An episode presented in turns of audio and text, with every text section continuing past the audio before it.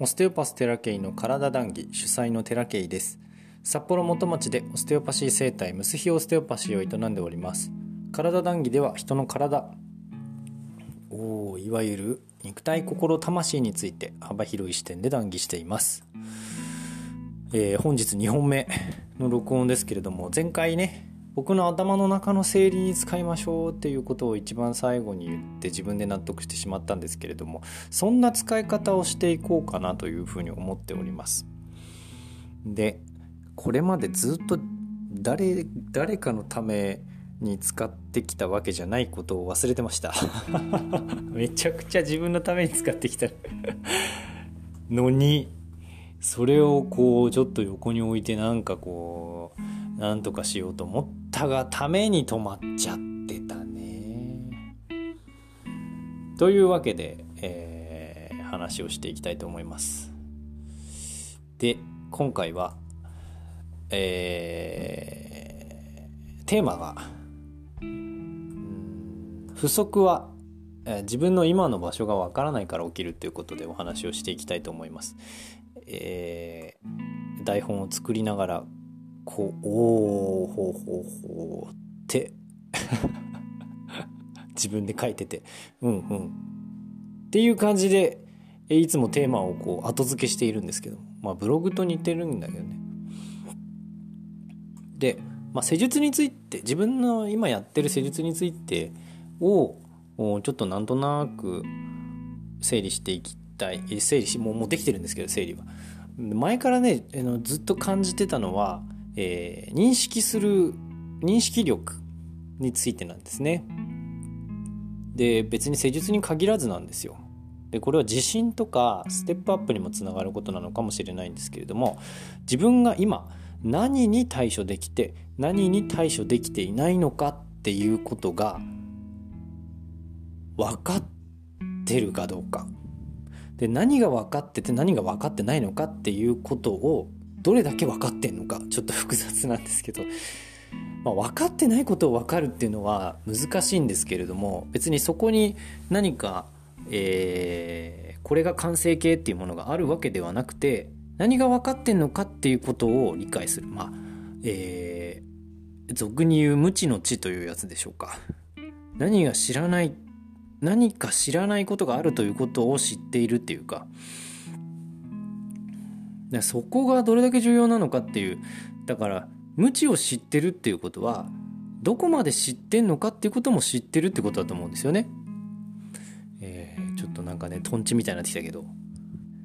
えー、自分がね今何に対してアクセスしているのか、まあ、施術に関してなんですけど何に対してアクセスしているのか何を解消しようとしているのかっていうことが僕自身やってるつもりで全然認識していなかった時期がものすごい長かったんですよ。これはこれをやってるんだって言われて言われてやってんだけどどうもねどうもそうなんだろうかみたいな風にこう疑問視することがすごい長かったんですよね。であの僕も勘違いもあったのかもしれないけどオステオパシーで構造って言われるものが肉体であるかのように結構書かれているんですけれども実は肉体だっていうことはあんまり言ってってないんですね。構造って言ってるんですよ。でもちろん構造の中には肉体も含まれるんだけど肉体イコール構造ではないわけなんですね。で実際に減少化している構造っていうのは肉体であるだけであって構造っていうものかのかあ概念の中にはさまざまな層があるっていうことを知識では知ってたし方法でもあのやり方っていうのは教えてもらったし変えれるんだけどやっぱりなぜか症状が消えなかったりとか治らなかったりっていうことを繰り返していたんですね。でじゃあそれで、えー、っと僕がじゃあ足りないって思ってたのはやっぱり方法論だったり知識だったりっていうことだと思っていたんですけどあの単にね僕がまだ見逃している構造があるっていうだけの話であってなんか新しい方法を得ないと直すことができないと思っていたように感じてたんですよ。それがやっぱ昨年の年末から年始にかけてでまた新たな勉強をし始めたんですけれどもまあもちろんそれで得たものもあってそれがえ、っとある層であってそれは構造であってうんとそこを解消することでまた一つ症状があより改善しやすくなるっていうことも実感してるので必要なことではあったんですけれどもむやみやたらに追い求めてたんですね。で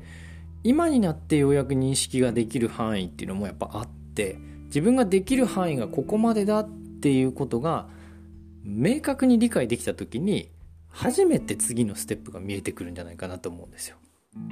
でそこからアレンジとか独自の世界に足を踏み込むことができると思うんですけれども道がつくものの世界に「手張り」という言葉がありますがその手張りっていうのは何ができて何ができてないのかっていうことを明確に歩むためのステップだと改めて思ったんですよ。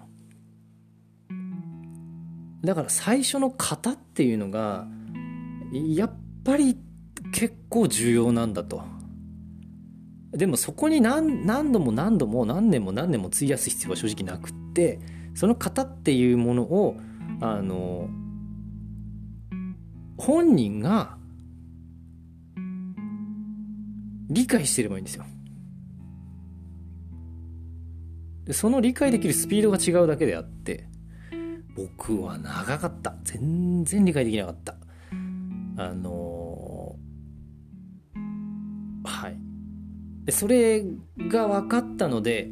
あの伝えやすさも出てきたんですけどだからプロセスとしては重要なああのしんどい時期ではあったんですけどプロセスとしては、え、重要なステップを踏ませていただいてるなと。教育という教育っていうかまあ、え、誰かを指導するっていう立場に、立ってみてね改めてそのステップが重要だっていうことに気づかされました。でオステオパシー始めてもうすぐ10年になります。あのようやくです。10年経ってようやくあこうやって物事っていうのはあ、えー、広がっていくできるようになっていくんだなっていうふうに思います。あのテーマがね不足感不足っていうことで、えー、スタートしましたけれども僕はオステオパシーを学ぶにあたってずっと不足で不足から分かんない分かんないとかって言いながら不足で学習してったんですよ。だから不足足りないって思うことってあの知識を増やすためには重要だと思うんですけどずっと足りないんで、えー、知識を増やし続けるともうね恐ろしく不安に襲われるんですね。ずっと足りないから。焦るし、えー、不安だしでそれによってやっぱりブレーキかかっちゃうしっていう感じでこうギクシャクしてたんですよねだからなんでその不足になるかって言ったら自分が今どこにいるのかっていうのが分かんないからなんだと思うんですよね。で何ができて何ができないのかこれが分かんないからずっと足りないとか理想の場所を追い求めることになるんです。これは多分人生全般に言える話なんじゃないかなって思うんですよね。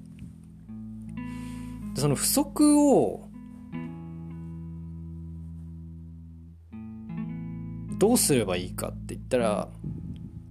自分に何ができて何ができないのかここをあのちゃんと明確に理解することだと思うんですね。知識が足りないのももちろんそうなんですけどどこまで知ってるかっていうのでまずやってみて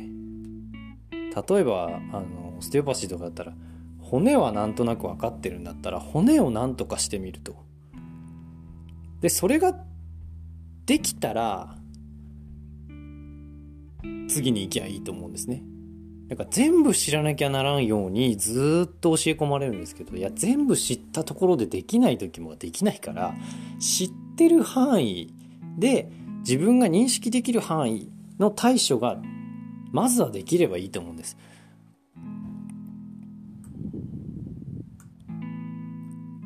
勉強も多分一緒なんじゃないかなと思った足りないでやり続けてたらずっと足りないんですよねだから今ある武器でどこまで戦えるのかっていうことと僕はすごく勉強をずっとやってきたわけじゃないから分かんないんだけどこう今ある技術でどこまで対処できるのかっていうのを検証し続けること以外ステップアップにはならないんだと思います。でこれをうまいことを伝えられるっていうのが多分いい教育なんだろうなっていうふうに思うんですよね。だから僕もこれを自分で言ってて、えー、自分でね教える時にはこれを意識しながら常にやっていきたいなというふうに今思っております。うん、だから何を言いたいのかって言ったらずっと足りない足りないで進んでいるのは最初の方はいいんですけどある程度その得たものがあるんだったら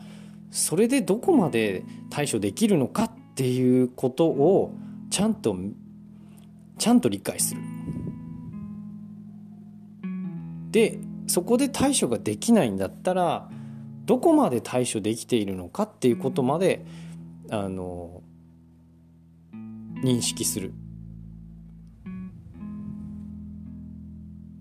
いろんなその知識を使ってね。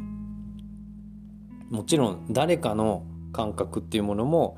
えー、参考にしてもいいし。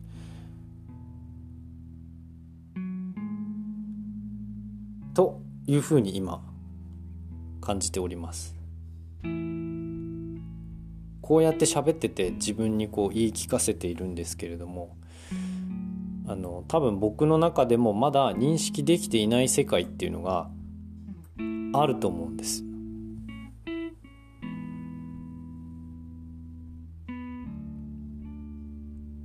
あると思うんだけれども認識できている範囲の世界っていうものを明確に認識できたので今はここまでできてんだろうかとか思いながらずっとやってたんですけどあやっぱ足りなかったよねっていうのからそしてその足りないのを補ってあここまでいけたよねで実際に結果を見てみてあここで結果出るようになってきたよねっていうあのステップが踏んでるのでじゃあここまでやったけれどもまだ足りないまだ何か対処しなければならないっていう部分があるっていうふうに出てきた時がその知識の江戸きというかあこれは何が起きてんだろうってあの分からない。くなった時が何か、えー、次の学びっていうものを得るチャンスなんだろうなっていうふうに思うんですよ。だからここまでできたここまでできたここまでできた。じゃあ次ここまでできてじゃあどうですかって見た時にあまだ結果残ってるねと。まだ何か、えー、解消しなきゃならん問題があるねってなった時に同じ手段でやってもどうにも変わらないんだったらまた別なものを得る必要があると。いうステップがようやく踏めるようになりました。10年経って。だからむやみやたらに勉強することは今は本当になくなりましたね。おっそって思うんだけど。それくらい濃い世界オステオパシーって。単に肉体だけの話じゃないからね。構造と感覚と認識の世界。芸術ね、のジャンルでもあるんですけれども芸術っていうのもおそらくそういう世界。方法が一緒でも奥行きが違うっていうか。何を言ってんでしょうね はいそんな感じで今は、えー、楽しくステップを踏んでおりますはいこんな感じかな今日の談義はここまでです。ご視聴ありがとうございました。お時間ある時にぜひまたお聴きください。またね。